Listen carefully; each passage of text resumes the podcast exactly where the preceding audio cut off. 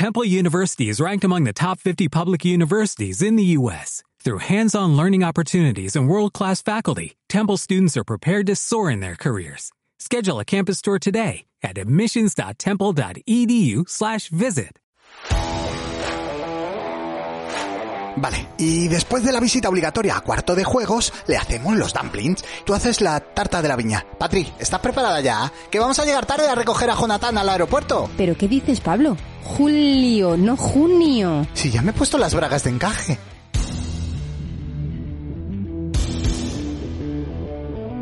Aquí comienza Dados Verdes Fritos.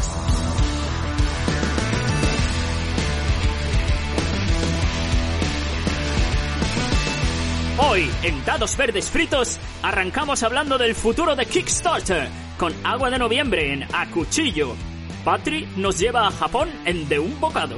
En A la Brasa, el invitado nos da las claves para ser infiel a todas las editoriales de juegos de mesa. En la sobremesa, contaremos a qué hemos estado jugando. Sí, sí, de Marvel Champions. Y de cuál es el hype de lo que está por llegar. Terminaremos con el consultorio del Dr. Prescott, en el que se enfrenta a solas a una plaga del siglo XXI, los terraplanistas. Devolvemos la conexión a los estudios centrales de Villa Capero en Madrid. Adelante, Patricia.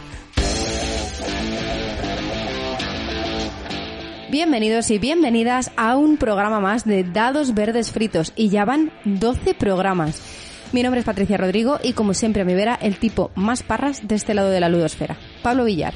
Una pequeña confusión y ya te llaman parras. Lo dice el que casi me saca rastras de casa camino del aeropuerto. El entusiasmo que me dejo llevar.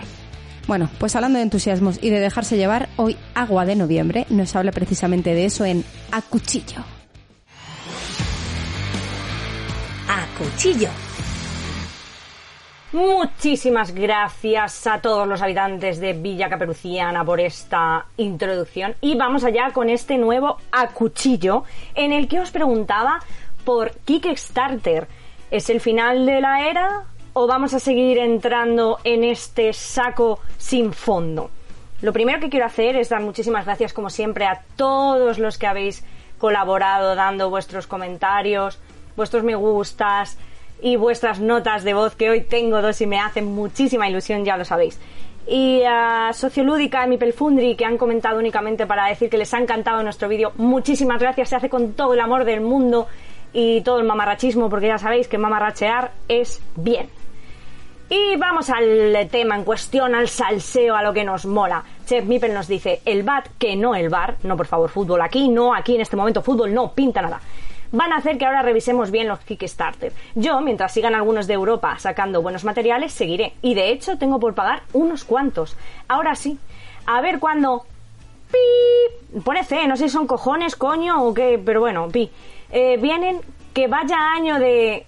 Mm, entiendo que aquí va mierda. No entiendo por qué no ponéis los tacos. Por favor, los tacos son necesarios a veces para darle la intensidad al comentario que necesita y, aquí tenías que haberlos metido. Bueno, y no llegan los narrativos tan esperados. Pues sí, pues sí, esto es así. Ya sabéis que Kickstarter es eh, la paciencia, hay que ser santo job. Si os metéis, pues es lo que hay. Seguimos con Salva Rodrigo que nos dice, sois geniales, muchísimas gracias Salva, yo también te amo. No creo que sea el fin de Kickstarter, aunque yo no soy muy asiduo a utilizarlo. De hecho, solo he sido mecenas en dos pedidos desde que tengo cuenta. Me cuesta hacer clic pagar y espera año y medio no es lo mío. Y un montón de besitos que le manda Tormentita. Mm, bueno, pues yo te estaba diciendo yo también te amo, pero igual al que amas más esa tormentita, también te digo donde caben dos, caben tres, y si caben tres, caben cuatro, y esto es todo cuestión de ir mirándolo. Eh, seguimos. Vidas pixeladas. Por favor, mm, ¿qué ocurre? ¿Por qué tan escueta? A mí me gusta cuando te explayas más, cuando me cuentas, cuando... Pero estás últimamente ahí mm, que no son anuncios por palabras, mi amor, que no te van a cobrar. Tú expándete como una buena expansión de un juego y dice, aunque he participado en algún Kickstarter, hay tanto que no suelo apuntarme. Eso es verdad, hija, si tuviéramos que apuntarnos a todos, mira, ni Bill Gates podía mm, asumir el gasto. Nuestra querida Long France nos dice, sois lo más. Oh, gracias, preciosa. Esto va para Festival de Cortos Temáticos de Juegos de Mesa. No sé si tanto, de verdad, o sea, creo que nos tenéis en una estima enorme porque el momento para los selfies yo no sé cómo deciros, pero bueno. Dice, yo de momento me resisto a hacerme cuenta de Kickstarter. De momento. Pues mira, ya somos dos. También he de decir que no he entrado antes mm, porque Tormentita no me ha dejado. Eh, pero sí, de momento yo también permanezco virgen en esa sección eh, de la vida lúdica. Seguimos con Kikias95 que dice, pues el mes pasado yo me metí en un Kickstarter de un juego de mesa basado en el Boogeyman. Para el que no lo sepa, esto es una cosa mm, chunga, chunguérrima, creepy, que da miedo, buscarlo por ahí. Eh, tanto para el juego base como para la expansión, que según palabras de los desarrolladores, esta última era exclusiva del Kickstarter y no iban a sacarla a la venta. Este es otro drama de los Kickstarter, aquí hago un inciso en su comentario, porque es verdad que muchas veces te dicen que hay cosas que solo van a estar ahí, y luego, amigo, tú has pagado más que nadie, tú has sido el primero, tú has tenido la paciencia, has financiado el puto juego, y resulta que luego lo sacan. para todo el mundo. Eh, dramitas de Kickstarter. Seguimos. Eh, sé que mis manos actuaron antes que mi cabeza pero cuando lo descubrí no me quedé tranquilo hasta que me metí en el proyecto. Lo bueno es que en mi ludoteca de momento tengo muchísimos juegos de mesa con los que podré disfrutar mientras espero a que me traigan el puñetero juego. ¿Ves? Puñetero. Hay que decir tacos, a veces hay que decir tacos. Seguimos con nuestro querido Kuroko 2909 que nos dice, claramente es el fin de Kickstarter. Ah, no, perdón, que sigue el fin hasta que nos pongan delante ese juego basado en esa película, serie, cosa que nos alucina y entonces los billetes a la pantalla. Pa, pa, pa, pa, Yo me lo imagino aquí, ese, ese meme que todos sabemos cuál es, con los billetes ahí. Pi, pi, pi, pi, pi, pi. Sí, desesperan los retrasos, las bajadas de calidad o que las mecánicas no son tan bolonas como parecían, pero esa ilusión de recibir el juego de tus sueños hace que no recordemos el pasado Kickstarter. Queremos volver a ser peques en Navidades y por un nada módico precio nos lo dan que realidad este señor es que, pues ya está, no tengo nada que añadir. Alice Plays for Games nos dice, justo hoy viendo tres Kickstarter que quiero, dos son de expansiones, expansiones, no juego base y se echa las manos a la cabeza normal, Alice normal, y otro es de dados, y acá estoy haciendo cuentas y viendo cómo hace uno para no morir de hambre y seguir el vicio. Pues mira, mm, esto que está tan de moda ahora, que es ponerse la operación bikini para quedarse flaquérrimo de la vida, pues viene bien. Oye, te metes en cuatro Kickstarter, te tiras el resto del tiempo comiendo arroz y pollo plancha, si es que te llega para el pollo, que a lo mejor ni eso. Y mira, matas dos pájaros de un tiro, si es que te interesa. A mí esto de los milagros, pues mira, milagros a Lourdes y ni eso.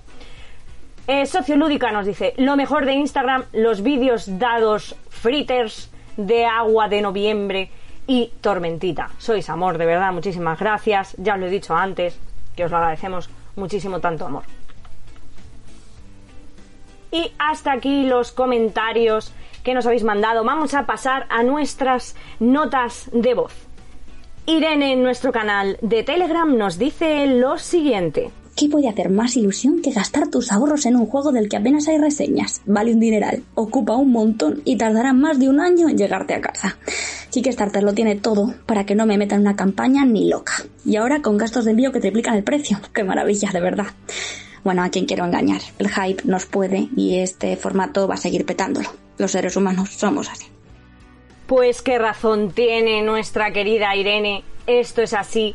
Mm, es que nos ponen una cosa tentadora delante y no lo podemos evitar.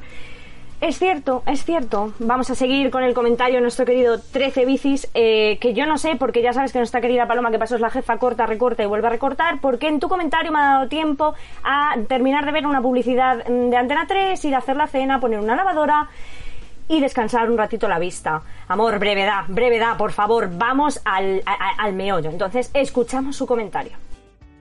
Pues yo creo que Kickstarter no está acabado porque este año han salido bastantes juegos chulos. Otra cosa es que la gente pues tenga menos ganas de comprar, menos dinero o se sube mucha gente en el 2017, 2018 a la afición y ahora ya tiene unas bibliotecas grandes y se han calmado un poco. Y hay juegos que es que según salen lo petan. Lo único que pasará es que los Kickstarters plastiqueros de Aquilo que se hacían en Estados Unidos, pues ahora que hay que pagar el IVA y que se paga el IVA del transporte y van a ser pues 40 o 50 euros más todos los juegos, claro, pues ahí habrá muchos menos juegos, pero vamos, que va a seguir habiendo juegazos a mogollón y a porrón. Siguen haciendo preventas en la plataforma y no tiene visos de que lo vayan a cortar de momento.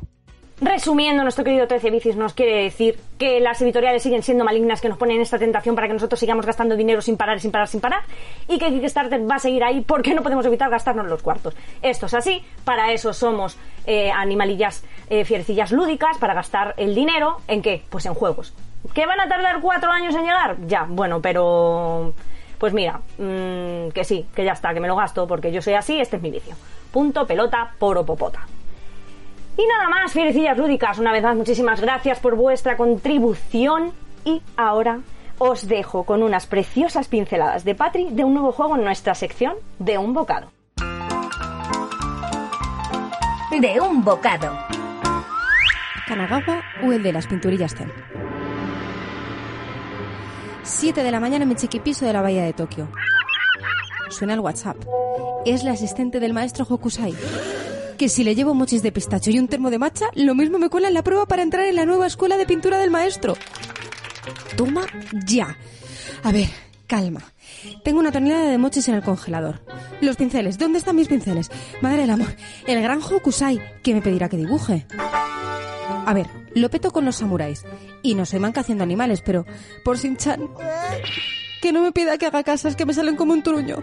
Aunque bien pensado, mientras no me haga pintar árboles... A ver, ¿voy en bici o pillo el metro? Mejor bici, que el metro siempre va petado. A ver, pinceles, check. Pinturas, ok. Ok. Los lienzos, ay madre, casi se me olvidan los lienzos. Hokusai hace una prueba al año, es mi oportunidad. Hay que darlo absolutamente todo. Los otros candidatos y candidatas me miran raro.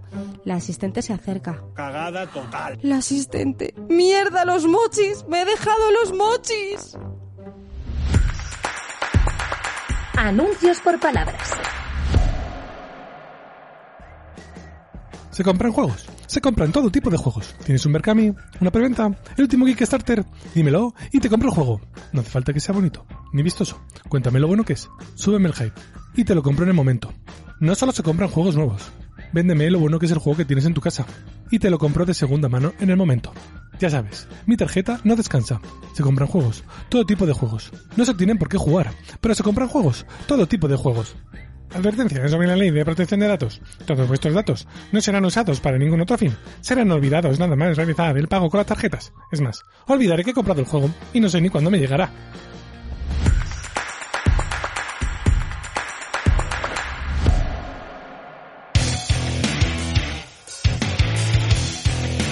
A la brasa. El invitado de hoy encarna la definición de hombre orquesta. Un one-man party. Diseñador gráfico, creador de juegos de mesa, docente residente en doméstica y en la ES Design Barcelona. Todo un creador visual. Sergio Ortiz, bienvenido. Hola, ¿qué tal? Muchas gracias por invitarme. Gracias a ti por venir. bueno, te hemos visto en multitud de entrevistas en redes. No sé si vamos a ser capaces de preguntarte algo que no se te haya preguntado ya, sobre todo últimamente. Así que mejor yo voy a empezar así pasándote la bola y me quito el marrón de encima. Cuéntanos algo que siempre quisiste contar en una entrevista, pero que nunca te han preguntado. Es difícil, ¿no? Como, como tú dices, eh, últimamente he aparecido en muchos medios haciendo entrevistas, sobre todo del, sector lúdico, y me han preguntado de todo, casi todo enfocado más a, pues, a los juegos de mesa y demás.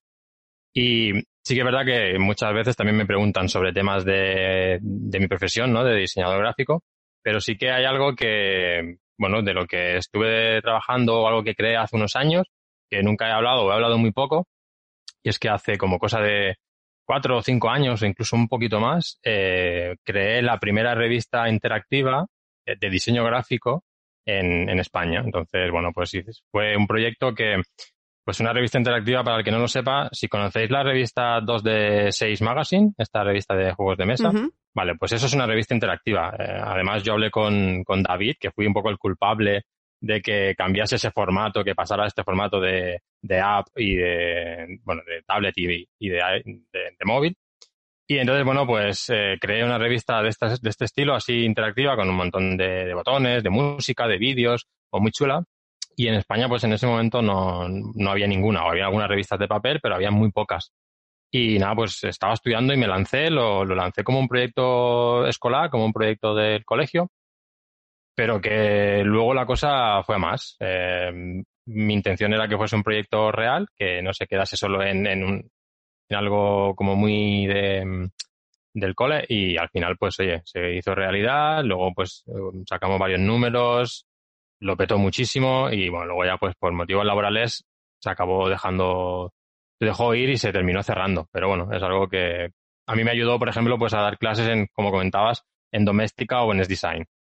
Yo aprovecho para decir a que has nombrado, voy a hacer la autopromoción. Venga. Ya que has nombrado a 2D6 Magazine, tengo que decir que en el último número me hace David un reportaje súper bonito sobre ABJ. Así que... Pues hay que descargarla, hay que descargarla porque además es un soporte aunque puede parecer muy novedoso, ya lleva muchos años en el, en el sector, el, bueno, el, esto, ¿no? En las revistas interactivas, pero ofrece muchas posibilidades, muy guay, ¿no? Porque antes era mm. un PDF, que el PDF, pues, bueno, pues ya está, cuando tienes que leer en un móvil era como más incómodo, y ahora pues te descargas una aplicación que está diseñada, está pensada para que, para que tú la puedas ver bien en el móvil, para que la puedas ver en la tablet, y con un montón de vídeos, enlaces y, cosas así que, que está muy guay. Hay gente que, pues igual le parece un poco más incómodo porque se tienen que descargar como muchos megas al principio, pero la vez que te lo descargas, oye, es, es una maravilla. Yo es un formato que recomiendo muchísimo a incluso a las editoriales que tienen catálogos de juegos, ya, pues que se animen y que pasen a ese formato porque, porque va muy bien. Bueno, aprovecho para presentar a mi compañero de hoy de entrevista, que no es el habitual Pablo.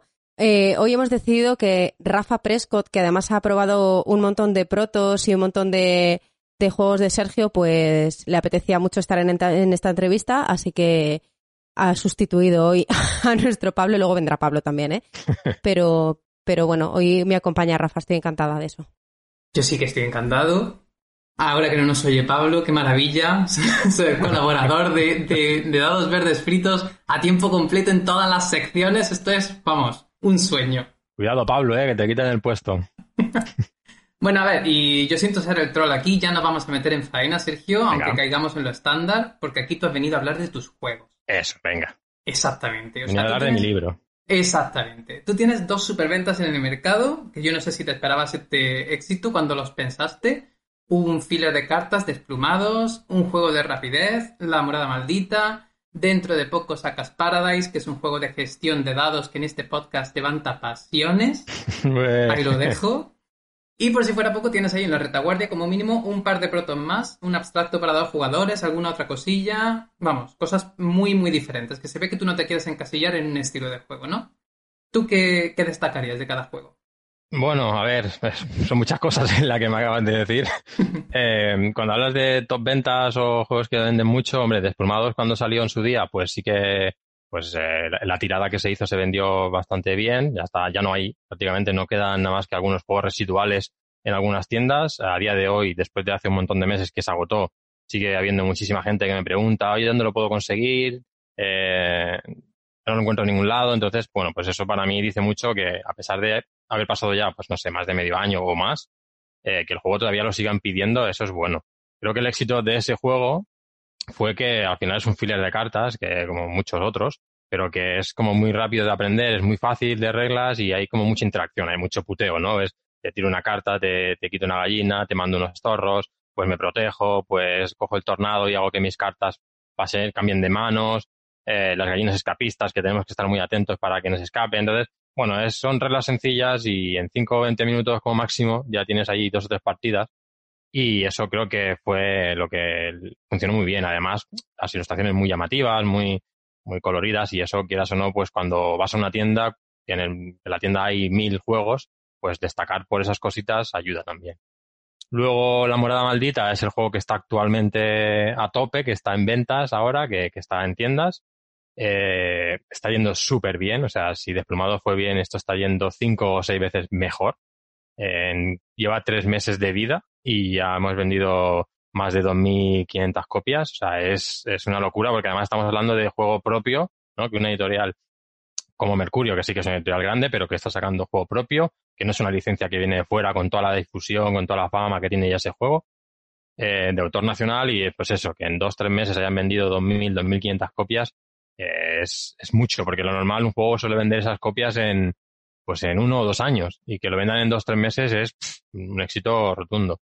Entonces creo que el éxito también ahí reside, pues que es un juego muy rápido, que en 20 minutos es muy frenético. En 20 minutos estás jugando, o sea, lo terminas, eh, jugamos todos a la vez, mm, hay la locura, el caos de todo el mundo intentando conseguir gemas, no equivocarnos, saber quién es más rápido.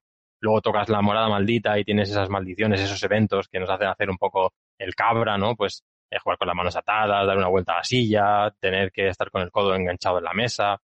Bueno, pues estas cositas que creo que lo hacen que sea un party muy asequible para todo el mundo, porque puede jugar gente que no ha jugado nunca a juegos de mesa y a un jugón se lo puedes dar también que se va a divertir, porque, porque te engancha, ¿no? Porque dices, ostras, es que por esto no gano.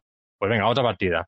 Y, y vuelve un poco también como con desplumados, ¿no? Es un juego muy llamativo a nivel componentes, pues ya lo veis en la mesa, hay tropecientos mil gemas allí de colores, las ilustraciones son muy chulas y creo que eso pues suma también el precio. No sé son 16 euros o así, pues tienes un juegazo ahí de, calidad de componentes por, por 15 o 16 euros y creo que también eh, es algo a destacar porque ahí Mercurio hizo un, buen trabajo. Luego Paradise, que es eh, ¿no? el juego que más hype está generando desde hace ya un tiempo, pues es un juego de colocación de dados, ¿no? Es una feria donde, bueno, pues tenemos esa super máquina súper bonita, repleta de dados, 50 dados, en la que, bueno, pues hay que coger unos dados según unas condiciones, pues si son igual, igualación de número, igualación de color, y luego hay que colocarlos en nuestras casetas. Y cada caseta pues tiene unas condiciones también, y creo que eso pues está muy guay porque puede parecer un juego sencillo, pero es un familiar y tiene ese toque plus, ¿no? Que también se empieza a decir ahora, ¿no? Que, que no es un juego complejo ni tampoco es un familiar muy, muy fácil. Está como ese un poquito más que, que creo que puede funcionar muy bien para todos los públicos. A nivel visual, pues insisto otra vez, eh, ahora mismo además estoy trabajando en el diseño gráfico de, de, la caja, de las instrucciones, de todos los componentes y cada cosa que voy diseñando eh, tiene más color, es como color, color, color, todo color y creo que va a ser un juego que en mesa va a funcionar muy bien, la caja va a ser súper grande, súper bonita y creo que, bueno, tiene la novedad esta, ¿no? De, creo que lo que puede funcionar muy bien es lo que es la máquina, ¿no? Que creo que tiene eso nuevo que, que puede molar mucho. Luego está Oculto, que es el... Realmente este fue mi tercer prototipo, o sea, eh, Paradise fue el quinto, pero bueno, creo que se adelantó por porque estaba mejor trabajado, por toda la estética que tenía y tal, se adelantó. Pero luego está eh, Oculto, que es un juego para dos, es un juego, es, sí, es como más un duelo, es un juego más estratégico donde tenemos un tablero de, de losetas de 5x5, entonces vamos a tener que ir moviendo las losetas intentar juntar cuatro losetas en una ubicación exacta dentro del tablero con una posición exacta para ir descubriendo, pues eso, unos, unos objetos, unos, unos iconos, unos colores determinados. Tiene la particularidad que son, tenemos unos objetivos, que son, pues unos iconos con unos colores que tenemos que encontrar en el tablero.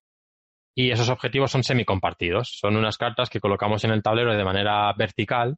Entonces, yo por un lado tengo la carta y estoy viendo eh, un objetivo de color azul con una forma determinada y el otro jugador por el otro lado está viendo esa misma carta, pero el objetivo a lo mejor en lugar de ser azul es rojo con otra forma y en otra ubicación distinta. Entonces, eh, yo voy a estar jugando por intentar conseguir lo que yo estoy viendo, pero el otro jugador lo que está viendo también. Y esto puede hacer que en algún momento, cuando tú estás casi a punto de acabar tu objetivo, él se te ha adelantado y te roba esa carta que es un punto de, victoria. El que consigue tres puntos de victoria, pues ganaría la partida.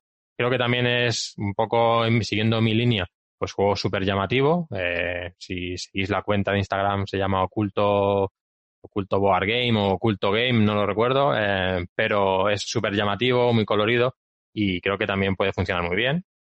Y luego está el quinto, este que no se menciona mucho ya, pero es Rana o Pierde, que es un juego de ranas, que la particularidad o lo que me gustaba mucho de este juego es que la historia del, del, juego es, siempre se nos ha contado ¿no? la historia del cuento de hadas o la princesa que tiene que besar una rana o un sapo para que esta rana o este sapo se convierta en príncipe azul.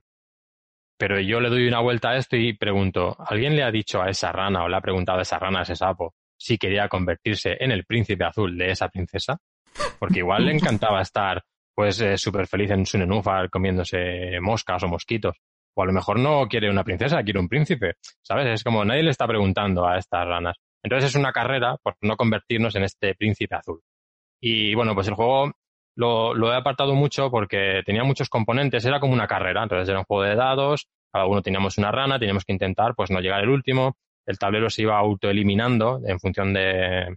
El tablero era un nenúfar gigante y estaba como dividido por pequeños trozos y se iba como dividiendo cada vez, o sea, se iba acortando cada vez que íbamos avanzando. bueno, estaba muy guay. Lo único que lo, lo dejé parado por eso, porque eran muchos juegos. eh, quiero que salgan todos, me dedico al 100% en to- a todos ellos antes de que salgan y después de que salgan. Y de momento, pues está ahí parado. Y menuda chapa acabo de soltar, ¿eh? No, pero bien, No, tú pero- sabes, aquí, aquí en el podcast tenemos, tenemos la coña de que cuando alguien mete mucho hype con un juego, decimos que un euro a la hucha. Yo no sé si un euro o, o- o media, o- medio uno sueldo. por... Sí, sí, yo qué sé, madre mía. Yo ahora los quiero todos. O sea, ya te digo, además a mí me ha pasado, porque yo, yo he probado, bueno, Desplumados y La Morada Maldita, que los tengo y además los tengo reseñados, y también he Mm. probado Paradise, eh, el prototipo, y, yo voy increciendo. O sea, Sí, sí. Desplumados me gustó mucho, La Morada Maldita es diversión máxima. Yo tenía muchísimo hype con Oculto, y, y hemos hablado varias veces de probarlo en, Sí. en Tabletop, pero se adelantó Paradise y fue a probarlo y, y me enamoré de Paradise también. O sea, estamos deseando que salga. Y Oculto, después de Paradise va Oculto y después va la rana, ¿eh? O sea, no te dejes ninguno por bueno, ahí. primero, primero vamos a acabar Paradise, luego si quieres un día quedamos, pero vamos oculto, a ver si también conseguimos que alguien lo edite y si ya conseguimos que se edite oculto, pues ya, ya iríamos a ver las ranas estas a ver qué tal, a ver qué tal saltan. Sí, de hecho, yo lo que- siguiente que te quería preguntar va por ahí también. Venga. Por ejemplo, si nombramos Chicken Run o Gobi, Mm. probablemente la gente no tenga ni idea de qué hablamos. Bueno, la gente que bichea en Instagram probablemente sí, porque yo sí sabría de lo que estamos hablando. Son los nombres iniciales de Desplumados y de La Morada Maldita. Y esto lo sabemos precisamente por eso, porque te curras mogollón la autopromoción en redes desde que prácticamente el juego está recién inventadito, desde que es un proto. Entonces, no sé, creas eh, el hype este que decimos, o sea, vamos echando euros a la hucha durante todo este proceso hasta que el juego llegue a existir. ¿En qué medida ayuda esto a encontrar editorial y a que el juego triunfe? Pues mira, esto es una cosa que siempre digo y es que eh, crearte un perfil para tus juegos nunca te va a restar, ¿vale? O sea, por poco que haga, te va a ayudar siempre. Por ejemplo, una editorial. Eh, a mí me ha pasado que eh, cuando yo he creado el prototipo de, de algunos juegos, por ejemplo, con Desplumados en su día me pasó, eh, yo hice la, cuenta de Instagram, empecé a, pues, a subir publicaciones, publicaciones, hasta que llega una editorial y me manda un, un, bueno, un mensaje privado y me dice, oye, me interesa esto, ¿me lo mandas? Claro, si yo no hago esa cuenta de Instagram, posiblemente con esa editorial no hubiese tenido ningún contacto. Además, era mi primer juego, nadie me conocía, eh, era como imposible, ¿no? De tener ese contacto directo. Entonces, el hecho de hacer una cuenta de Instagram en ese sentido ya te viene súper bien. Porque si no es la editorial, a lo mejor es el community manager que también lo puede ver y le puede avisar. Para que eso, por un lado, perfecto. Si, si en lugar de ser la editorial la que se pone en, en contacto contigo, eres tú la que, eres tú la persona que se pone en contacto con, con la editorial, pues también puedes decirle, mira, este es mi juego y además tengo una cuenta de Instagram que tiene mil seguidores o 500 seguidores o los que sean, que parece que al juego les interesa. Por lo tanto, esto se puede transformar en ventas. Eh, sobre todo funciona muy bien porque ¿cuántos juegos salen a la semana? ¿20? ¿30? Eh, a porrones, salen muchísimos. Entonces, si te sale un, si, si tu juego sale justo la semana que sale, por ejemplo, un Arnak, este, ¿no? Arnak se llama. Eh, Algo de eso.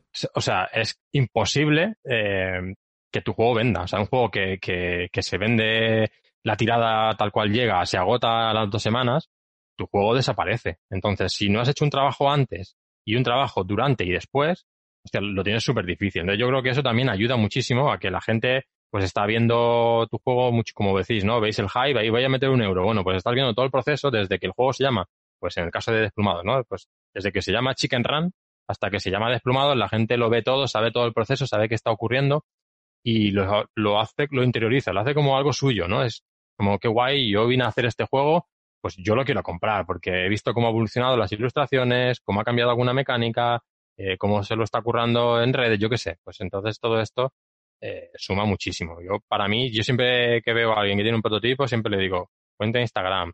Es un curro que no está pagado, ¿vale? Porque son muchas horas de trabajo.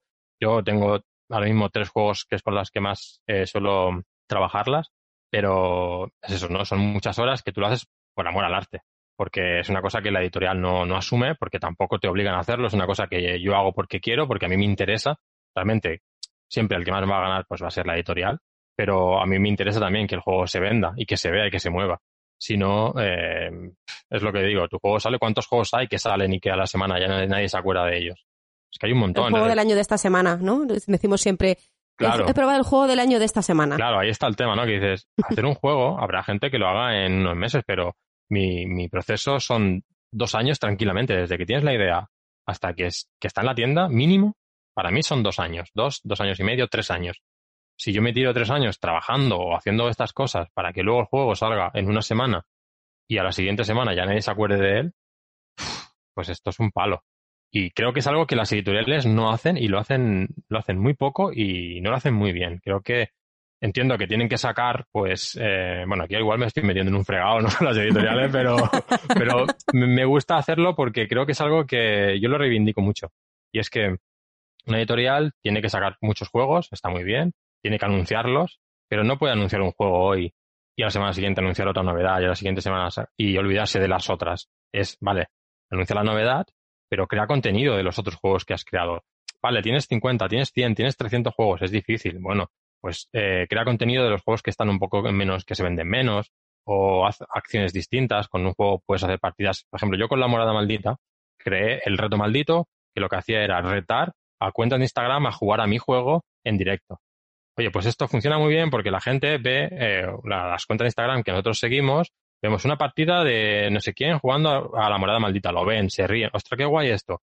Venga, pues esta persona reta a otra persona. Pues entonces ves cómo se va generando ahí un montón de retos, la gente va jugando y hace que el juego, en lugar de durar una semana en la memoria de la gente, pues igual dura un mes o dos meses.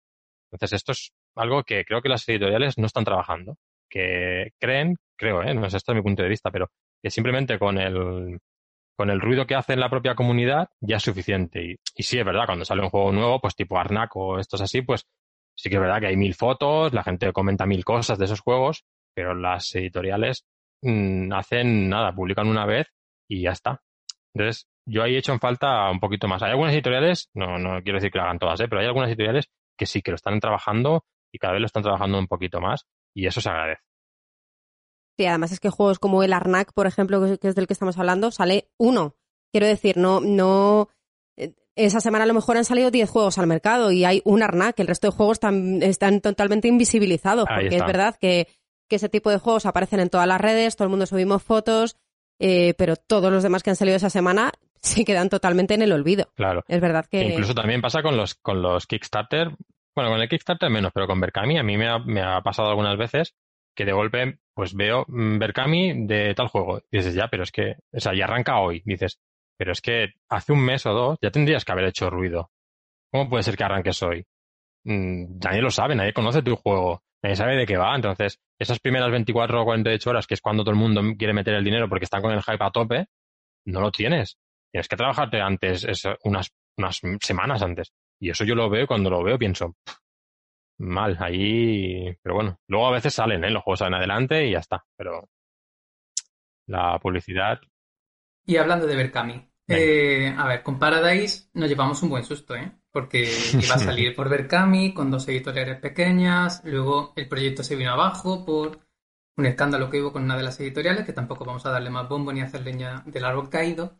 Y cuando parecía que Paradise no vería la luz, pues aparece en tu vida Zacatrus. Esto es un juego que va de una feria, cómo has vivido tú esta montaña rusa de acontecimientos. A ver, con Paradise, pues sí, es como una montaña rusa, ¿no? Es eh, cuando, cuando, cuando saqué el juego, pues eso, había mucho hype, todo el mundo lo quería probar, todo el mundo quería que se editase, yo ya estaba súper motivado. Eh, habían editoriales que se interesaron, incluso Zacatrus se interesó al principio, pero aquí fue, yo creo que más como algo anecdótico incluso, pero yo me acuerdo que, que Zacatrus eh, se interesó y fuimos a probarlo por Tabletop y hubo un problema, creo que con, no voy a decir si con su ordenador o con los míos, pero ellos veían los dados todos de color naranja o rojos o verdes, pero eran colores que no eran real. O sea, por ejemplo, un dado negro lo veían verde. Era muy raro. ¿eh? Había un problema con la tarjeta gráfica o así.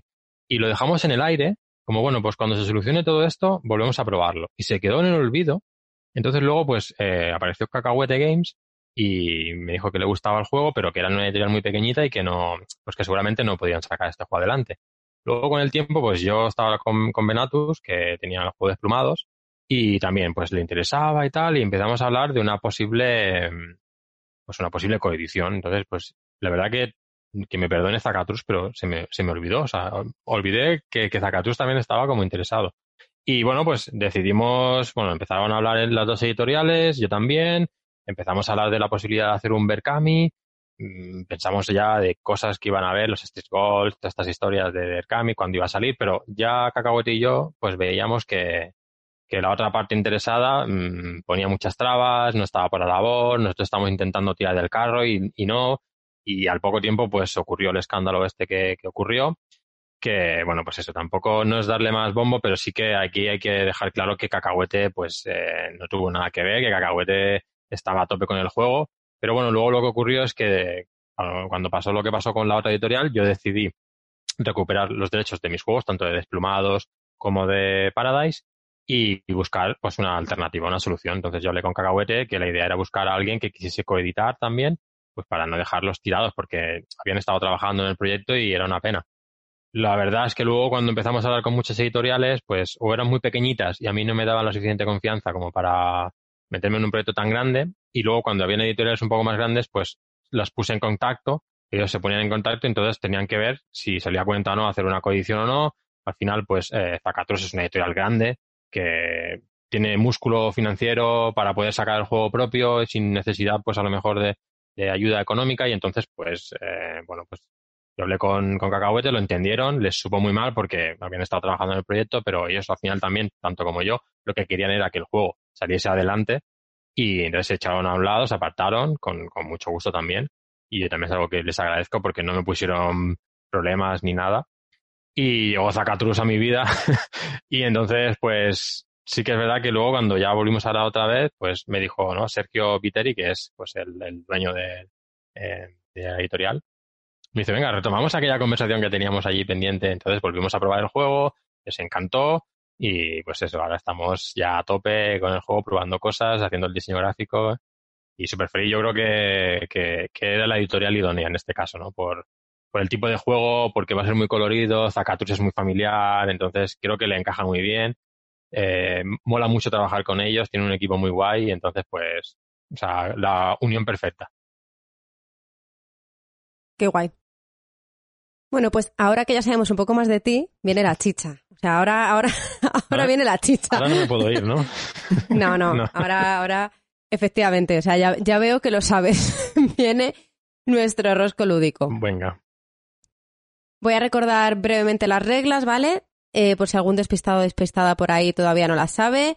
Tienes 150 segundos para responder tantas preguntas como puedas. Recuerda que si hay alguna respuesta que no sepas, puedes decir pasapalabra y pasaremos a la siguiente, pero si te equivocas, se acaba. Hostias. Venga, buah. Yo soy muy fan de ¿Eh? pasa, soy muy fan de pasapalabra, ¿eh? tengo que decirlo, pero nunca he hecho un rosco de esta manera, verás, tú vas a ser una fiesta. Nada más en pasapalabra si fallas sigues, pero aquí ya si falla ¿Hay, ¿Y hay récord de, de, gente que ha hecho más? Hay récord, pero no te lo vamos a decir. Vale, no. ¿Y, ¿Y, de gente que ha hecho menos? Es que eso es el que me interesa. Claro, siempre hay récord. Siempre hay récord, claro. La gente lo ha hecho, siempre hay una persona que ha hecho más y una persona que ha hecho Bueno, menos. a mí me gusta ser el primero en algo, entonces pues seguramente será en el que, el que más rápido falle. Hombre, confía en ti. Que yo soy, bueno, ya, los que me conocen ya saben que soy poco jugón. Que soy más de crear juegos que de jugar, o sea que, a ver. Yo juego mis juegos. Mira, no juego ni a los míos, fíjate. Los míos los testeo mucho y luego una vez que ya los he publicado casi no juego. A veces he tenido que jugar y, y no me acuerdo ni de las reglas. Pues ahora, ¿preparado? Eh, sí. Con la A, los enemigos que habitan en los bosques y las montañas se dirigen hacia el último bastión de la humanidad en el reino de... Pasa palabra. Con la B, juego de carreras de avestruces. Eh, Banjoli Shit. C, apellido del autor de juegos maravillosos como Imaginarium, Kanagawa o Five Tribes. Pasa palabra. Con la D, podcast revolucionario que ha marcado un antes y un después en la podcastfera. Dados verdes fritos. Por supuesto. Con la E, época histórica en la que está ambientado el Troyes. Pasa palabra. Con la F, categoría de juegos en donde estaría ubicado Desplumados. Filler. Con la G, desierto lleno de piedras preciosas rebautizado como Morada Maldita. Gobi. Con la H, clasicazo infantil que acaban de sacar su versión deluxe. Pasa palabra. Con la I, Rosenberg nos lleva al paisaje otoñal de Nueva Inglaterra en... Pasa palabra. Con la J, alrededor de una mesa nos juntamos para comer o... Jugar. Con la K, pequeños goblins intentan huir de la ira de su señor oscuro en... Pasa palabra. Con la L, Nombre de una utópica colonia en donde los piratas retirados pueden disfrutar de sus tesoros. Pasa palabra. Madre mía. Con la M, la diosa Hargrave nos prepara una carrera de estos preciosos insectos. Pasa palabra. Con la N, divulgadora, plapper, lúdica, feminista, arreglada pero informal. Con la N. Sí. Pasa palabra. Con la O, solitario de nueve cartas y algunos dados. Orchard. Con la P, juegazo con un montón de dados en el que podrás visitar los puestos de una feria. Paradise. Con la R, mecánica que comparten Red Cathedral y Praga. Eh, con la R. Ah, pasa palabra. Con la S, siete son las impresionantes construcciones del mundo recogidas en este juego. Hablamos de... Ni idea, pasa palabra. Con la T, clásico familiar en el que pondrás a prueba tus conocimientos para ganar quesitos de seis colores. Trivial. Joder. Con la U, juego de carreras de unicornios sobre un arco iris. Eh, Unicorn Fever. Con la V, juego de colocación de trabajadores en el que podrás expandir tiempo. Madre mía. He tenido ahí un desierto de pasapalabras. Guau, qué mal, qué mal. Bueno, oye. El récord no lo habrá conseguido. Pero bueno, al menos las mías me las sabía. Hombre, ¿Te imaginas que fallo en las mías? ¿Te imaginas? Pues eh, has tenido un total de nueve respuestas correctas. Bueno, venga. Tengo que decir que nadie ha quedado por debajo de ese número. Bueno, Sergio, pues aquí tenemos por costumbre también que nuestros invitados e invitadas nos dejen una pregunta para el siguiente. En este caso van a ser los Yamadais. Isra y Shay, Shay e Isra, creadores del super éxito Red Cathedral, entre otro buen montón de juegos. Así que piensa qué pregunta te gustaría hacerles, no nos la tienes que decir ahora.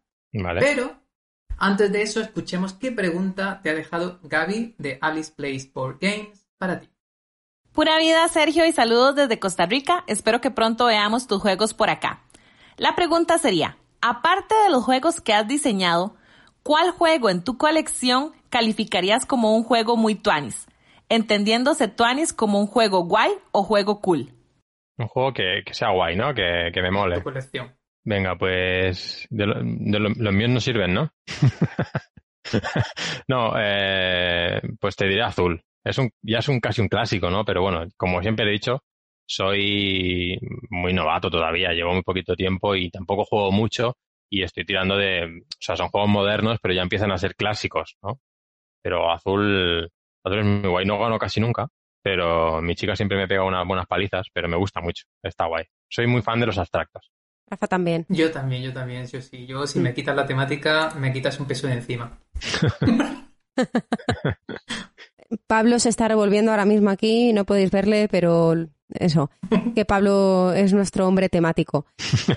Pues nada, hablando de Pablo, voy a hacer una pregunta que siempre hace Pablo y me siento aquí como con mucha responsabilidad porque suele ser su pregunta. Tenemos un clásico, ¿vale? Que es una confesión. Uy. ¿Cuántos juegos tienes actualmente en tu ludoteca? Eh, pues tengo, la última vez que los conté y ahora han entrado un par nuevos, pues tengo que tener 52 o 53 o por ahí. Pero ya está. Pero bueno, ya te digo, tampoco son, bueno, son juegos familiares, así, bah, sí, te cuenta, unos 50 más o ¿Son menos. juegos? Sí. ¿Son juegos? Sí, correcto, todos los juegos son sí, juegos. bueno, que luego ves esas ludotecas, ¿no? De gente que tiene, pues, 300, 400, 500. Eh, yo a tanto no llego ni creo que llegue nunca. Pero de eso si luego no hay tiempo para jugar. 50. Los que tú Sí, tienes es eran los que que, juegan. mira, es lo que es eso. Yo tengo 50 y al final acabo jugando a 10. Los otros mm, salen muy poco. Entonces, está guay, quedan muy bonitos en la estantería y hay que comprar juegos, obviamente, pero eh, yo compro juegos cuando ya los que tengo, por lo menos los he, los he jugado mínimo cinco veces. He jugado un juego una vez, porque es el hype, cómo mola, y comprarme al día siguiente otro, no me mola. Prefiero por lo menos jugar eso. Antiludoteca no tienes. Mm, no, Como entendiendo como antiludoteca juegos que compras y que no pruebas todavía. No has jugado. Bueno, sí, sí, cierto. Tengo, tengo dos o tres a- em, por abrir, pero porque, bueno, es una historia un poco larga, pero me llegaron un montón de juegos y, y tengo dos o tres todavía ahí como por abrir, porque son a lo mejor parties y no los puedo jugar ahora. Pero si no fuera por eso, eh, los demás están todos jugados. Te entiendo. Oye, esto de la antiludoteca lo podríamos meter también como pregunta típica, ¿eh? Después Oye, de pues cuántos mira, mola. Sí. en Sí, sí, lo que Es pasa casi que... más vergonzosa la Sí. antiludoteca que la ludoteca. Lo que pasa es que hay que, hay que terminar de ajustar eh, la definición, porque antiludotecas, si no te lo explican, no sabes Sí, bien sí, bien no, qué es verdad, es verdad. Hay que, hay que Pero, pero sí, no, la- yo creo que antiludoteca la gente tiene mucha, ¿eh? Hay Mm. muchísimos juegos que se compran por... Bueno, a veces te lo compras porque sabes que se va a agotar y dices, me lo compro, y luego resulta que pues no puedes jugarlo hasta dentro de, mira, lo que decimos, la pandemia, ¿no? Pues tienes aquí juegos que... Yo, mira, tenía el, el Scrawl de Mercurio, que es eh, este de hacer y dibujar, es como el típico juego del teléfono. Me lo compré y lo tuve sin abrir un montón de tiempo. Y hace poco pudieron venir unos, eh, mi, cuñado a casa, somos como grupo burbuja, y entonces pues sí que eh, lo pudimos jugar, pero hacía meses que lo tenía ahí. Sí, nos ha pasado a, a muchos. Bueno, pues Sergio, darte las gracias por, por acompañarnos en el día de hoy. Pues nada, simplemente quería agradeceros que me hayáis invitado. Tengo que decir que es mi primer podcast, ¿vale? No me habían invitado nunca, eh, así que eh, es algo que no olvidaré. Pues ser el primero, pues eso siempre se... no sé, en algo, cuando es el primero en alguna cosa, pues siempre se te queda en la memoria. Eh, daros las gracias porque me lo he pasado muy bien. Eh, perdonad si he hablado mucho, porque también soy de hablar un montón. De eso se trata. ya, ya, pero a veces hablo, hablo demasiado. Y pues invitar también a todos los oyentes a que si no han probado alguno de mis juegos, que los prueben, eh, Desplumados o la morada maldita. Y si no conocen Paradise, que me parecería raro, pero si no lo conocen, pues que se pasen por Instagram, que allí verán muchas cosas, que estén atentos y que cuando salga pues un apoyo, que lo compren o que lo jueguen o lo que sea, pues eso siempre viene muy bien. Y ya está. Y eso sería todo. Que mola mucho, mola mucho y es muy bonito, muy bonito, muy bonito. Eso es. Gracias. Y te voy a invitar a que te quedes a la sobremesa. En la sobremesa normalmente ya nos, nos despendolamos un poco, nos soltamos el pelo y hablamos de, de jueguecitos. La sobremesa. Empezamos la sobremesa, le doy la bienvenida a Pablo, que es un poquito raro esto de darle la bienvenida a Pablo. Hola, hola, qué ganas tenía ya de entrar y hablar. Bienvenida Sol, Hola, preciosuras. ¿cómo estamos? Ay, tenía muchas ganas de estar con este señor. Que somos, somos fanses, ¿eh? En este, en este podcast somos fanses de póster de Sergio. Mucho. Bueno, pues nada, vamos a hablar un poquito de lo que hemos estado jugando últimamente. Sol, ¿quieres arrancar tú? Que acabas de entrar. Bueno, pues cositas a las que he estado jugando. He retomado un, yo no sé si llamarlo clásico, ¿vale? O cómo llamarlo ya, pero eh, he retomado Arboretum, que era un juego que tenía muchas ganas Tormentita de tener en casa. Y ah, en el último, penúltimo, miento, penúltimo, porque tengo un pedido pendiente, sí, lo confieso, van a entrar más juegos en casa. Sí, esto es así. Sí. Notición, esto es exclusiva, exclusiva. Sí, lo que pasa es que por lo que sea hay una zona por ahí a la que yo no puedo llegar en Getafe por algún motivo extraño que no, no conozco muy bien. no Pues sé. seguimos, seguimos, ¿eh? Ya, ya, por eso. Y entonces no he podido ir a por él. Entonces, en mi penúltimo pedido entró Arboretum, que era un juego que Iván le tenía muchísimas ganas. Y dije, venga, mételo. Mi motivo para no quererlo no es que no me guste, es que os vais a reír de mí, pero me parte muchísimo el cerebro. es que Es que es un rompecerebro total. Va mucho. Es que no he jugado. Es súper rápido. A mí, entonces, me es muy frenético porque enseguida has terminado. ¿No has jugado en un Carboretum? Pues encima a mí me parece súper bonito. Es verdad que hay una edición súper deluxe con caja de madera, cartas iridiscentes o como la. iba a decir una palabra, como las queréis llamar. Pero mm, aún así, aún no teniendo esa versión, a mí me parecen unas cartas muy, muy chulas, muy bonitas, con ilustraciones de árboles. Sí, sé que suena una temática frenética, putos árboles. de Es verdad. pasear de árbol a árbol la temática. es que es muy grande. Os prometo que de verdad que el juego eh, a mí me parte mucho el cerebro. Tienes que hacer, ir haciendo una secuencia numérica con, con las cartas, ¿vale? Que tienen un número de, con cada especie de árbol. Y te tienes que ir haciendo una secuencia numérica para comenzar con, la- con una de las especies y que siga del 1, 2, te puedes ir saltando números, ¿vale? Hasta el último número y que el primero y el último número tengan que ser obligatoriamente de la misma especie para que te para que puedas sumar puntos pero luego el 1 por ejemplo eh, me parece que es el 8 que va por encima del 1 o sea es que luego a la hora de sumar puntos mira de verdad es que yo me pongo a pensar en ese juego y por más que me leo cómo se juega cuando tengo que volver a jugar lo tengo que volver a mirar y, tengo que estar haciendo 1500 cábalas eh, mm, para poder jugarlo y de verdad que es que es bueno a ver también es verdad que yo solo lo he jugado a dos este juego, pero a mí se me hace rapidísimo. Entonces es que es muy frenético, porque es Dios mío, pero si tengo un montón de números aquí que quiero colocar para ganar puntos y ya no pueda. Y además tienes que quedarte con cartas para la hora de poder sumar puntos. Eh, si el otro tiene más cartas de esa especie que tú, en eh, cartas no, perdón, puntos, ¿vale? Porque tú imagínate que yo tengo un 8 y un, un 2, o lo que sea, me suman puntos y él tiene menos, al final gano yo. Para poder sumar puntos de si no, no vale para nada todo lo que has estado haciendo. Entonces tú te estás haciendo ahí un camino maravilloso de arbolitos para que luego no te sirva de nada. Entonces a mí, de verdad, mira, no me estés oyendo, es que me altera nada más que hablar de ese juego, me altera. Y por eso yo no quería ese juego en casa, porque me pone muy nerviosa, pero me gusta mucho. Me gusta un montón. Hace tiempo, hace tiempo lo quise comprar, pero la versión que comentabas, la iridiscente. Cuando cerraron esa- esas fábricas de Power Balance, decidieron, ah, ¿qué vamos a hacer? Pues cosas iridiscentes, Pablo, cosas iridiscentes. Y al final sacaron el Arboretum. Muy chulo, la verdad, es que, la verdad es que es muy bonito, pero a mí sinceramente me parece, no sé, me parece, yo qué sé, un caprichazo. ¿vale? Que si lo quieres porque... Ah, es que, pues vale, pero para mí no me merecía la pena ya gastarme esa pasta en... en es que además la, la versión normal es súper bonita, es que no te hace falta la deluxe. Exactamente, es Sí, que a mí me parece decir, que es bonito. Es, verdad que yo tengo la caja de. Porque hay una caja que es verde, que es como la primera tirada, luego esta ya no, la que yo tengo ya es la blanca, que me parece más bonita todavía. Eh, la otra era más rollo a la caja de. mm, Ay, ¿cómo se llama? Ahora no me sale, el de Alicia en el País de las Maravillas. Parade. ¿Parade? Sí. Parade. Pare- ya, bueno, yo ya el inglés, olvidaos, ¿vale? O sea, de verdad Sí, que yo intento aprender, pero parade, en mi casa es parade. Paradice. Paradice. El paradice, sí, el paradice y el parade. Y e- es ese rollo, esa misma, ocupa lo mismo, de hecho, la caja, o sea, que encima es una caja chiquitita, bonita, es que maravilla pura, maravilla pura, la verdad. Y he jugado a más cositas, pero lo demás hemos hablado hace poquito de ello, la verdad, y con este es con el que me quedo, que me encanta recuperar, la verdad es que me alegro de haberlo metido en casa, aunque, aunque me arda la cabeza con él. Guay. Rafa, ¿qué nos cuentas? Pues yo le he estado dando mucho últimamente al Marvel Champions. Me... Esto, esto es una droga. O sea, esto es horrible. Esto, como te metas, La no sales.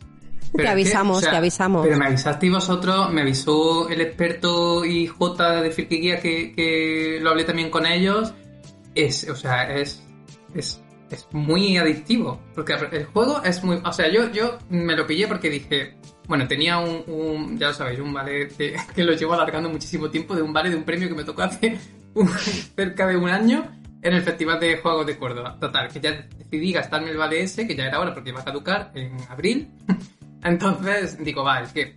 Y todo el mundo hablaba súper bien del Marvel Champions. Yo tengo el Marvel United y el X-Men Insurrección Mutante y pues Marvel eh, ha sido así un resurgir en los juegos que de repente me gusta muchísimo esa mecánica. Y claro, Marvel Champions es simplemente de cartas. Sí que tiene algún token y tal, pero digo, ¿cómo ha triunfado tanto este juego? Y yo tenía mis problemas con esto, con lo de pillármelo, porque pienso que llego tarde. Salió ya hace tiempo. Cada mes, cada dos meses sale un mazo nuevo con un héroe nuevo o nuevos escenarios o una mini expansión. o sea, y es como, como me meto ahora y me guste, hay un montón de cosas que voy a querer. Y es piticlin, piticlin, billetazo. Prepara los billetes. Es, es un, es que, es un rollo Magic esto, ¿no? De necesito más. claro, más. sí, un, un LCG. Y ¿Un pero es qué? Perdona, muchísimo. per- perdona, ¿un qué? LCG se llama, LCG, Living Card Game, juego de cartas vivas. Con, con Rafa te divi- aprendes y te diviertes, ¿sabes? Exacto, exacto. Idiomas, querida. Exacto. Ya había, de este rollo también está el Arkham Horror LCG y y uno del Señor de los Anillos, esta historia. Y, y es que es súper adictivo. O sea, tú. Y me gusta mucho jugarlo en solitario. Yo juego también a dos, pero me gusta más en solitario, fíjate, porque se me hace más pesado a dos, más largo. La cuestión es que tú llevas un héroe, que cada héroe tiene un mazo, el mazo te lo customizas, tú tienes unas cartas eh, propias de ese héroe, que son como 15 o 20, y después tienes que añadir cartas básicas, cartas de el poder que le quieras dar a ese héroe, que puede ser justicia, eh, fuerza, no sé qué, no sé cuánto tal, eh, y entonces tú te haces tu propio mazo. Pero es que también puedes customizar el mazo del villano con el que vas a pelearte. O sea, tú ahí Y- tienes un metajuego brutal que tú ya empiezas Total. a, a orgasmar montando la partida, ¿no?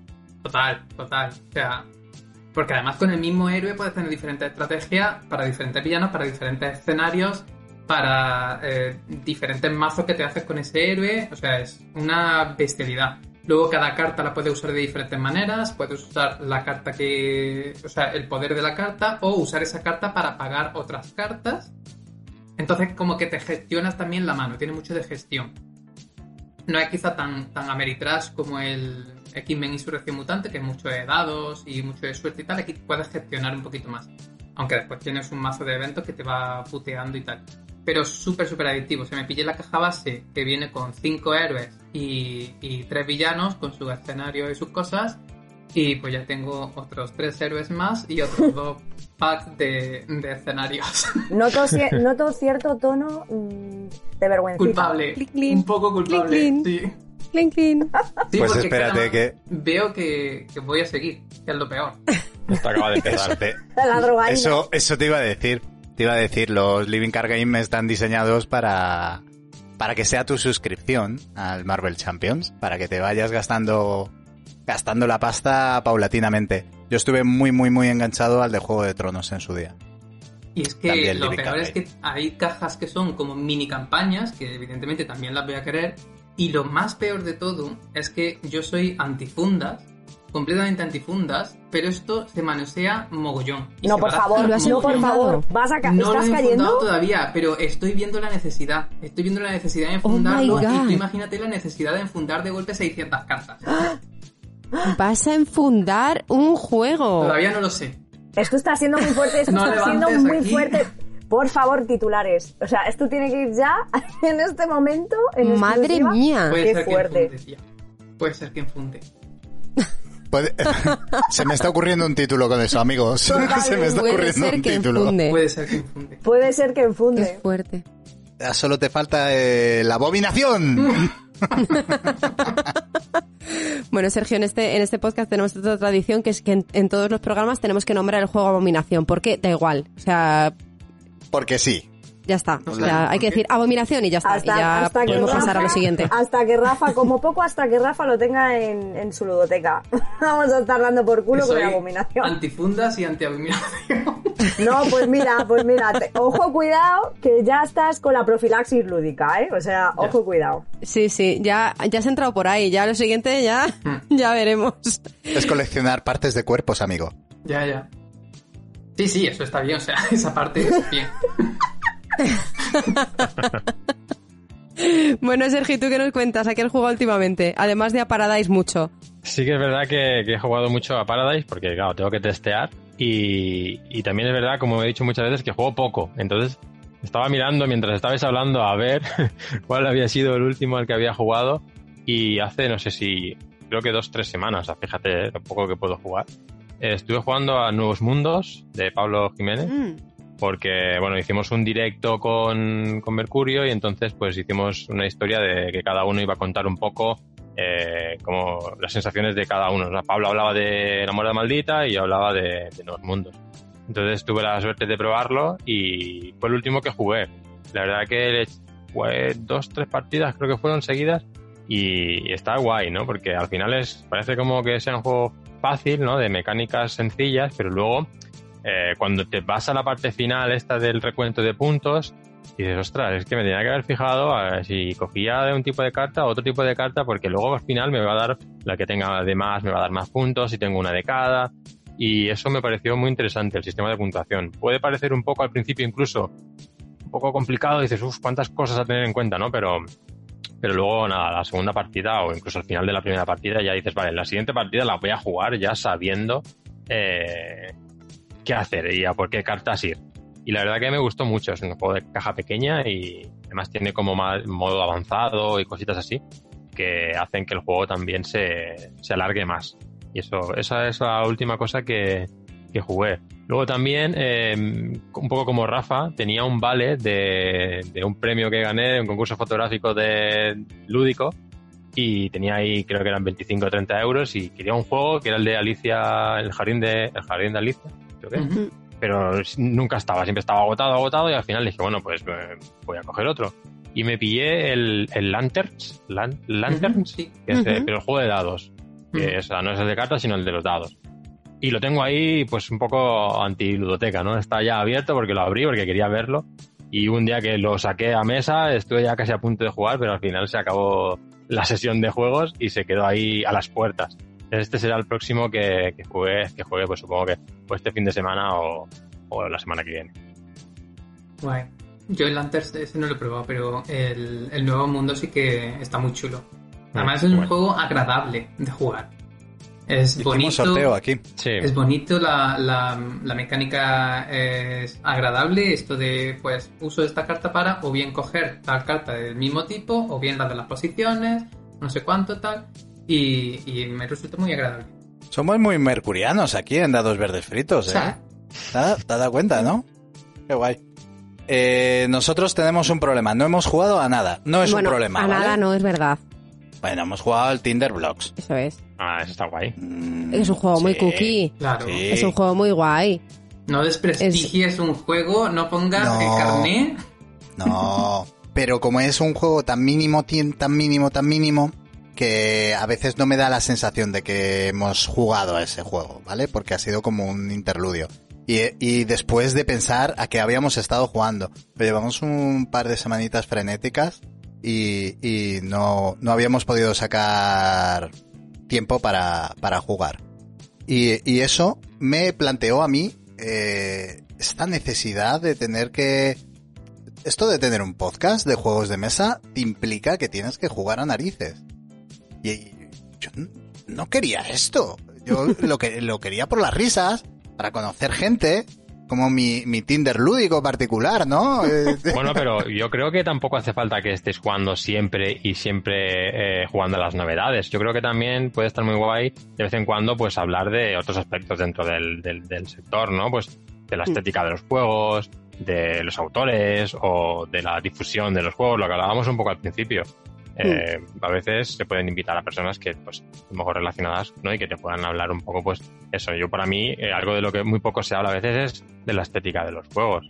Que, Sí. juegos que son feísimos y ahí están, ¿sabes? Que yo no lo entiendo cómo pueden estar Bueno, en, aquí en tenemos tiendas. nuestro concepto juego atún, instaurado por el gran Rafa.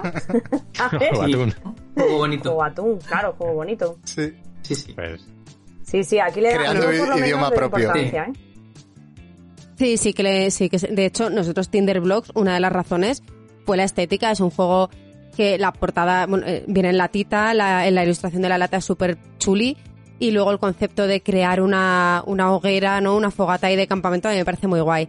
Y bueno, pues luego al final es un juego de habilidad como hay muchos otros, ¿no? Por ejemplo, Meeple Circus, que a mí me enamora ese juego, que no lo tenemos, pero me enamora, pues es infinitamente más, más largo, más complejo.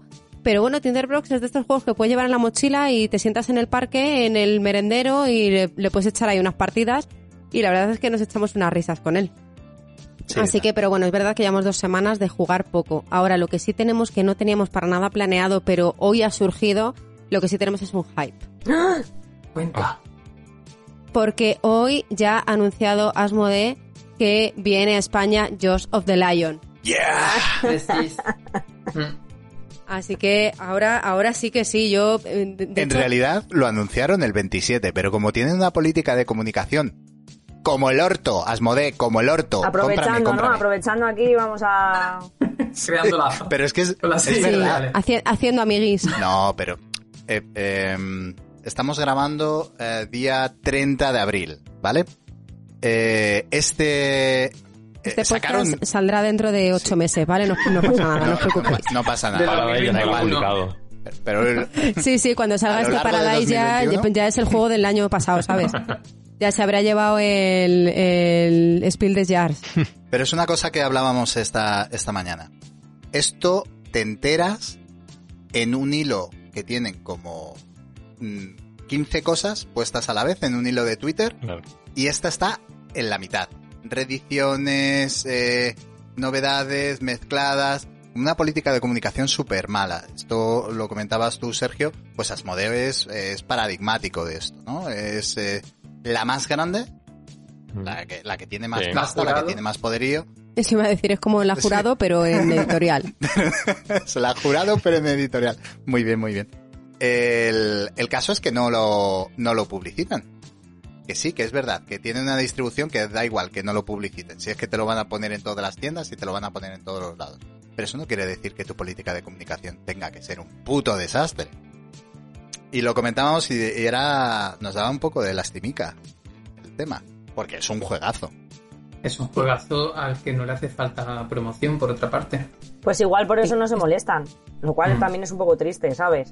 El bueno es que como yo vivo de las rentas de... pues ala, que... No, de que soy una distribuidora. que soy una distribuidora que ya me harán todo el ruido la comunidad. Que lo, lo comentaba en la entrevista a Sergio y tiene toda la puta razón.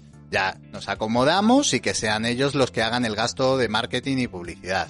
Pero luego, esta misma, Asmodee, tiene unas jornadas como las Game On. Es decir, es un, un quiero y no puedo. Ah, me sobran los billes de comunicación, ¿a dónde los pongo? Pues voy a hacer unas jornadas mm, grandísimas, me voy a gastar un super pastizal en promocionar mis juegos, pero una vez al año. Pues este año ya se y podían haber esmerado en el resto, porque mm, para lo que han servido las jornadas grandísimas, mira, podían haber empezado a, a invertir en hacer las cosas en condiciones de publicidad. Para que veas, si es que al final. Porque saben que pueden, saben que pueden y que, mira, pues nosotros lo primero que hemos hecho aquí, hype. Vamos a hablar de este juego, ¿ves? Si es que no les hace falta.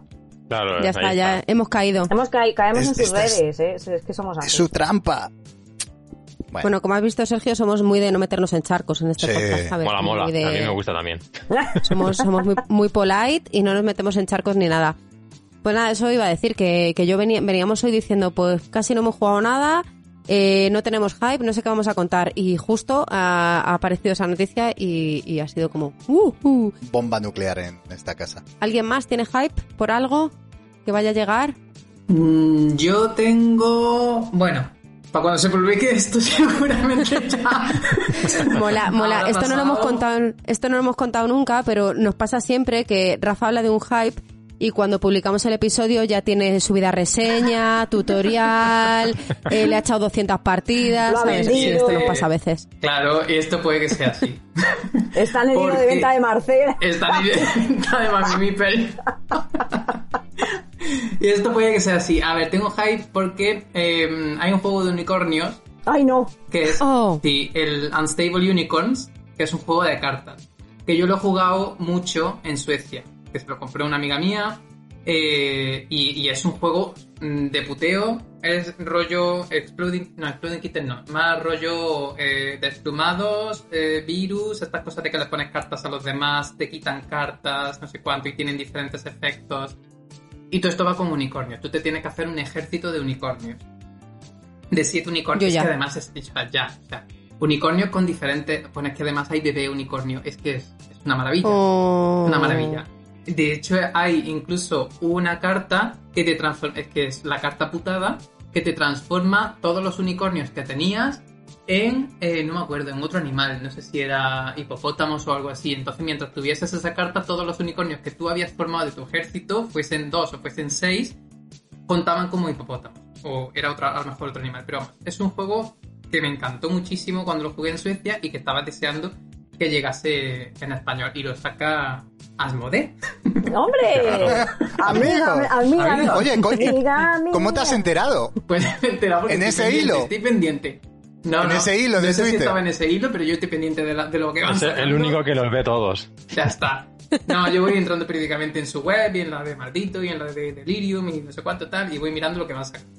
Y entonces ese, mm, vamos, muchísimo hype porque, vamos, hype porque ya lo he probado y ya sé que me gusta y, me parece maravilloso. No sé qué tal funcionará a dos, seguimos en pandemia. Yo cuando lo juego lo juego a 5 o 6 y es una risa, es una maravilla. Cuando publiquemos no sabemos si Cuando vamos a estar en- publiquemos estamos todos vacunados, bueno, A mí me ha crecido de nuevo el pelo. Bueno, bueno. Por la vacuna. Maravilla. Tengo ci- 6G, el- el- levanto el brazo y cojo cobertura. Mando WhatsApp estirando la pierna. Maravilloso. pues sí, jueguito de unicornios, Unstable Unicorn. ¿Algún hype más por aquí? No, pero a mí eh, me gustaría comentar una cosa de la que ya hablaremos en algún programa porque es que o sea, lo estoy viendo clarísimo. En Rafa se nota mucho. Es maravilla cuando habla. ¿Vosotros fijáis cómo ha hablado del Nuevos Mundos? Un juego como que le transmite calma, no sé qué. Y de repente se pone a hablar del Marvel Champions, este, ¿cómo se llame? O, o de los unicornios hipopótamos estos, y chaval, es que entra como, en un estado de, de, de subidón, chaval, ¡Uh! que parece que, parece que se ha tomado cuatro tripis. Deberíamos hablar de los juegos que provocan esa sensación en el jugador. Ojo que con Arboretum yo estaba ahí, ahí rozando también el momento, eh, cosas por la nariz. Y Rafa ha sido maravilloso, o sea, es que ha pasado de estar hablando de, de, de, los superhéroes estos, que parece que se le iba la vida, y de repente, con el Nuevos Mundos, me lo imaginaba con su tacita de té, removiendo ahí, echando azúcar. O sea, Es que es un juego muy tranquilo, ¿eh? Muy relajante. no, no, no, de- deberíamos hablar de esto, ¿eh? De, de qué tienen Sí, sí. esos Bueno. juegos que nos ponen así, y, y estos otros juegos que parece que de repente vuelves a ser persona, porque madre mía. Que tienes alma. En casa, en casa, Winspan será siempre Winspa. Porque es un juego que nos relaja un montón, ¿no? Y Joder, jugarlo pues ahí a es como la calma y siempre decimos que es el Wingspa. A ti no, Rafa, ¿por Porque qué? es eso. A mí no, porque, porque me, me ahogo en el juego. O sea, yo lo quiero hacer todo y no me da la vida para hacer todo lo que quiero. Te ahogan los huevos. Claro, sí, sí. Y tú quieres coger huevos y poner huevos y coger cartas y poner más huevos. Y los huevos, o sea, los huevos de corbata, o sea, Anda, no te huevos. llegas. Los huevos huevos, apretando aquí en la garganta. En fin, qué puta locura. Sí, sí, o sea, en serio, me, me, me genera un poco de... Me gusta mucho el juego, evidentemente, y es muy bonito, y, y la mecánica muy guay y toda la historia, pero esto sé que no le pasará a mucha gente, que todo el mundo lo define como un familiar, un familiar, no sé cuánto, que ya hablaremos algún día del concepto de familiar, pero mm, a mí me aprieta el juego, ¿eh? Me genera... Pues en realidad. Pues como la familia, cariño. Sí, lo de familiar Pues está bien puesto. o sea, una buena reunión familiar te tiene que poner los huevos de corbata, porque tiene que haber momentos Pues en los que dices, Dios mío, ¿por qué he Entonces, venido ¿qué? aquí? ¿Por qué estoy aquí? He estado malinterpretando el concepto de, de juego familiar hasta ahora. O sea, son juegos que aprietan. Ahí está. No, yo estoy de acuerdo que Winspan tiene mucha fama de ser un juego muy blandito y tal. A mí me parece un juego relativamente sencillo de reglas, pero luego no me parece nada sencillo para ganar. O sea, quiero decir, eh, hacer una buena estrategia en ese juego tiene, tiene chicha. Tienes aquel, sí. En fin. Pues nada, chicos, chicas. Un placer, como siempre, compartir este ratito. Sergio, muchísimas gracias. Pues a vosotros, eh, otra vez, lo vuelvo a decir, es todo muy a gusto. Eh, me lo he pasado muy bien, mo- moláis mucho aquí. Esto es una, esto es una Oh. fiesta, esto. está muy guay, está muy guay. Eh, nada, y si otra vez me queréis volver a invitar, oye, yo encantadísimo para hablar de otras cosas, no hace falta que sea hablar de mis juegos, hay que hablar- Pero hay que criticar yo- algún juego también, ¿eh? O la estética, Ah, venga, va, sobre todo venga, venga. la estética, la estética, ¿eh? Que es ahí donde más me gusta meterme a mí. me está pidiendo Un el castillo cuerpo, de Borgoña ahí, me bien. está pidiendo el cuerpo una sección, un roast de creadores de juegos y que se maten que se maten entre ellos, que se insulten, que insulten las mecánicas de sus juegos. Lo estoy viendo. Pues mira, Quiero creo- sección de esto. Pues, pues siento decirte que creo que eso no pasaría, ¿eh? Porque por suerte los autores, por lo menos los nacionales, ¿no? Eh, nos llevamos súper bien, ¿eh? Y no hay, no hay peleas y... Que, Me da que si igual, lo quieres provocar, lo provocamos, ¿eh? Que ya echamos, ya echamos aquí. Pero- la idea es esa. Eso. No te Todo preocupes que ya buscamos. Broncano y Berto se llevan genial y se marcaron un roast épico. Cierto, Hay que hacer cierto. un roast entre autores españoles. Que se maten. Pues mira, los próximos invitados ya hemos autoras. dicho que son llamadais. Es así verdad. que oh. Ojo.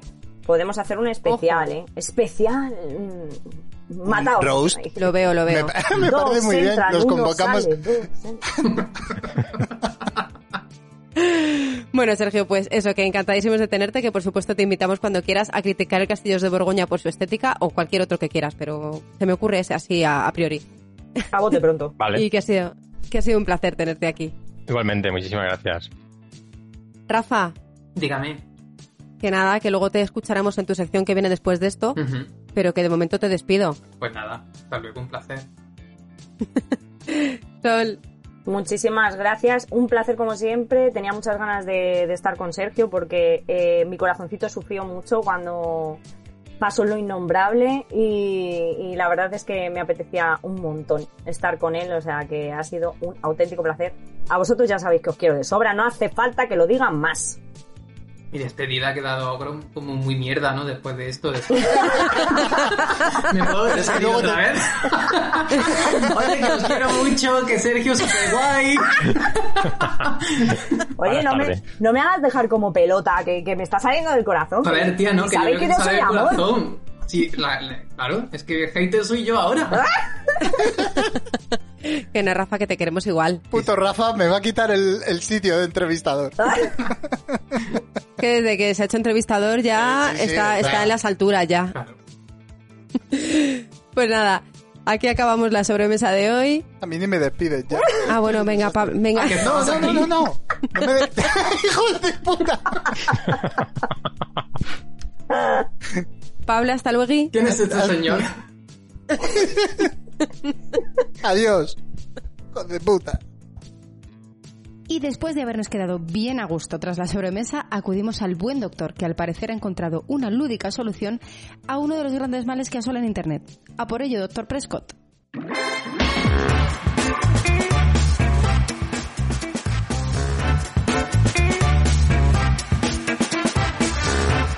Muchísimas gracias, Patri.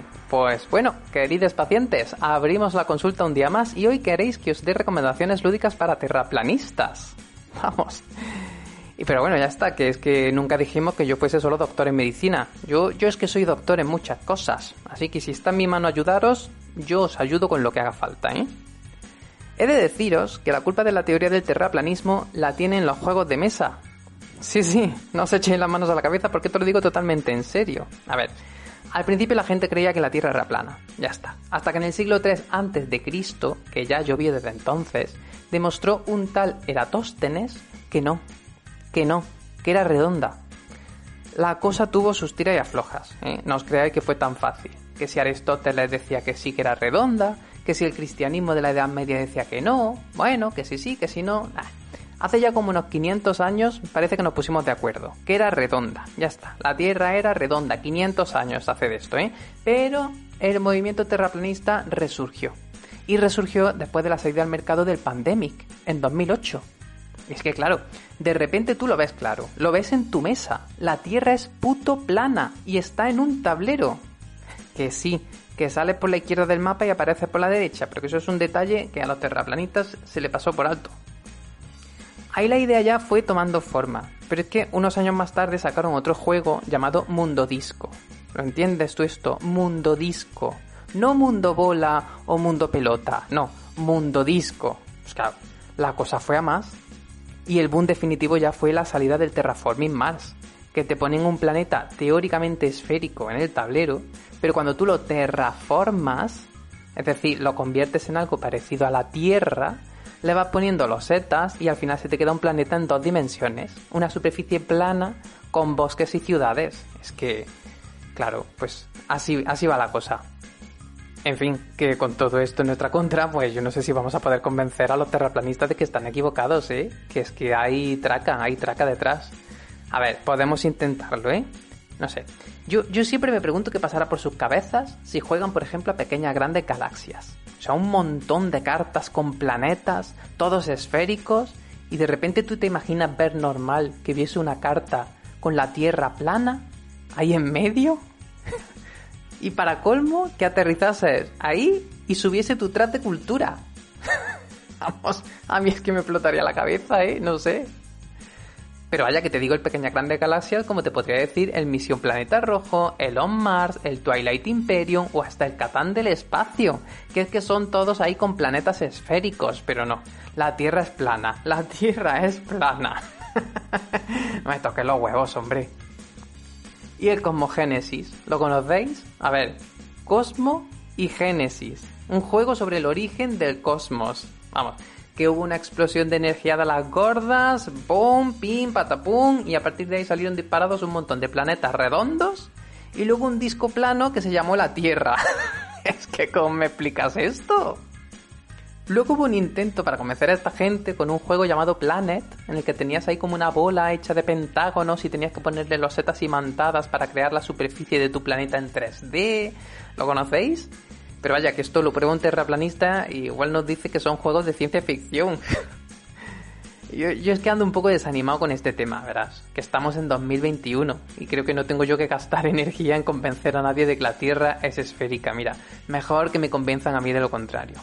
Así que yo lo dejo aquí, cierro la consulta, que ya va siendo hora, y le paso la llave a mi queridísima Patri.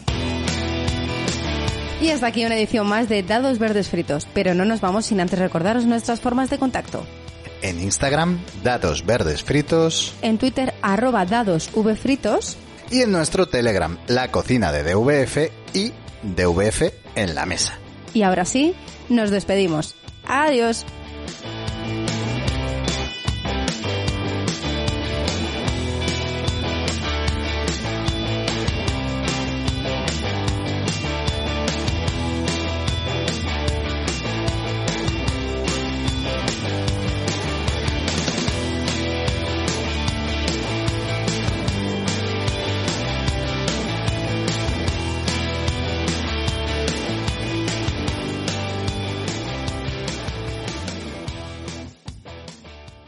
¿Te preocupas por tu familia? Entonces, ¿por qué darles solo huevos ordinarios cuando pueden disfrutar de lo mejor? Eggland's Best, los únicos huevos con ese delicioso sabor fresco de granja, además de la mejor nutrición, como 6 veces más vitamina D, 10 veces más vitamina E y 25% menos de grasa saturada que los huevos regulares, además de muchos otros nutrientes importantes. Así que, dales los mejores huevos. Eggland's Best, mejor sabor, mejor nutrición, mejores huevos.